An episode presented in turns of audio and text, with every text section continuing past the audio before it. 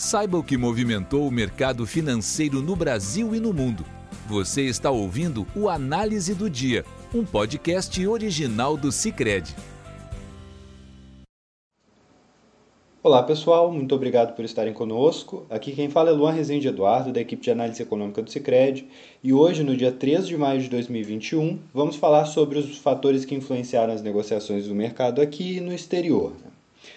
Lá fora, as bolsas já fechadas da Europa tiveram um desempenho positivo durante o pregão de hoje, quando o índice pan-europeu Stock 600 avançou 0,58%.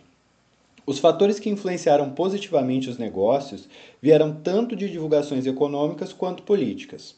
No campo político, a Comissão Europeia recomendou que cidadãos estrangeiros vacinados ou que residam em países onde a Covid-19 foi controlada retomem as permissões para viajar ao bloco, tema que deve ser discutido pelos países integrantes da zona do euro nesta terça-feira. Ainda dentro do contexto de uma desaceleração da transmissão de Covid-19 na região, esteve a fala do vice-presidente do Banco Central Europeu, que sinalizou que, caso a vacinação contra a Covid-19 e a economia local avancem, o BCE pode pensar em reduzir estímulos. Contudo, diz que uma possível redução gradual deve se dar primeiramente no ritmo de compra de ativos e não na taxa de juros. No campo econômico, a divulgação das leituras finais dos índices de gerentes de compras, os PMIs da indústria, tanto da zona do euro quanto de países do bloco, reforçaram as leituras preliminares que apontavam para a força do setor, ainda que alguns tenham vindo levemente abaixo das leituras iniciais.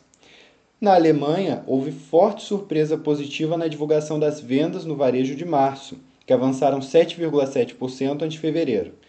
O resultado foi muito mais forte do que o antecipado por economistas, cuja mediana de projeções apontava 2,6%, sendo parcialmente atribuída à reabertura econômica que ocorreu no período. Ainda assim, o desempenho fraco de bancos do país limitou o avanço do índice acionário, o DAX, que subiu 0,66%. Como destaques positivos no continente ficaram o índice italiano FTSE-MIB, que subiu 1,15%, e do português PSI 20, que avançou 1,59%. Devido a um feriado, a Bolsa de Londres não operou. Nos Estados Unidos, as principais divulgações econômicas foram as leituras finais dos PMIs industriais, que trouxeram pouca novidade em relação às leituras anteriores. O índice calculado pela IHS Market ficou em linha com a leitura preliminar em 60,5 pontos, sendo esse um indicador calculado também para a zona do euro e o Brasil, que será comentado mais tarde. No entanto, o índice calculado pela ISM mais tradicional nos Estados Unidos, teve um recuo de 64,7 pontos em março para 60,7 em abril, frustrando expectativas do mercado que apontavam para 65 pontos. Ainda assim, o resultado é muito positivo e indica força do setor industrial do país. Logo, a divulgação não afetou substancialmente os mercados, que desempenharam majoritariamente bem durante o dia. As bolsas recuperavam-se parcialmente do recuo de sexta-feira, puxada pelos setores relacionados ao petróleo, majoritariamente, que avançaram junto ao preço da própria commodity. Assim, uh, no momento de gravação deste podcast, o Dow Jones subia 0,63%, enquanto o S&P 500 avançava 0,17%. Por outro lado, um forte recuo nos preços das ações da Tesla e da Amazon, pontualmente, pesavam sobre o índice Nasdaq, que caía 0,58% no fim da tarde de hoje. Já os títulos de dívida do Tesouro Americano apresentam alta nos retornos pagos, principalmente nos vencimentos mais longos. Os juros sobre os treasuries de 10 anos, por exemplo, operavam na casa de 1,60%. Uh, ah, por outro lado, o dólar recua ante outras moedas fortes. Para finalizar, aqui no Brasil, fatores em diferentes terrenos impactaram o mercado durante o dia, sendo eles majoritariamente positivos. A leitura final do PMI industrial, calculado pela IHS Market, mostrou um recuo na passagem de março para abril, quando esse indicador chegou a 52,3 pontos. Apesar de indicar uma desaceleração do setor industrial, o resultado segue apontando para um bom desempenho mesmo diante das restrições à mobilidade que ocorreram no mês da pesquisa. Né?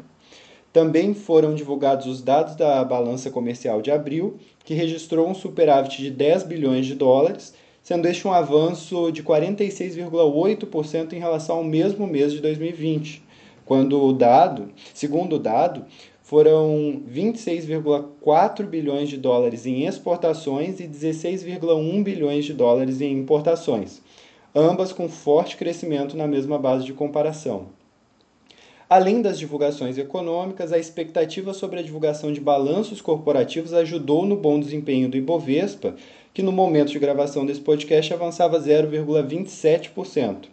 Já os juros apresentaram altas durante o pregão, uh, repercutindo o impacto sobre as projeções da inflação uh, da última decisão tomada pela ANEL, que de aplicar a bandeira vermelha 1 nas tarifas de energia elétrica no mês de maio, quando a maior parte do mercado esperava a bandeira amarela para o período.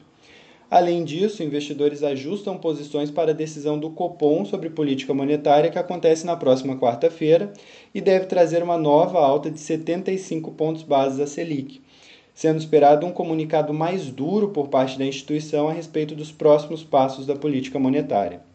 Quanto ao câmbio, o mercado opera volátil e próximo à estabilidade, em torno de R$ 5,43 por dólar. Com isso, encerramos nosso podcast de hoje. Agradeço por estarem nos ouvindo e nos encontramos amanhã. Você ouviu o Análise do Dia, um podcast original do Cicred. Até a próxima!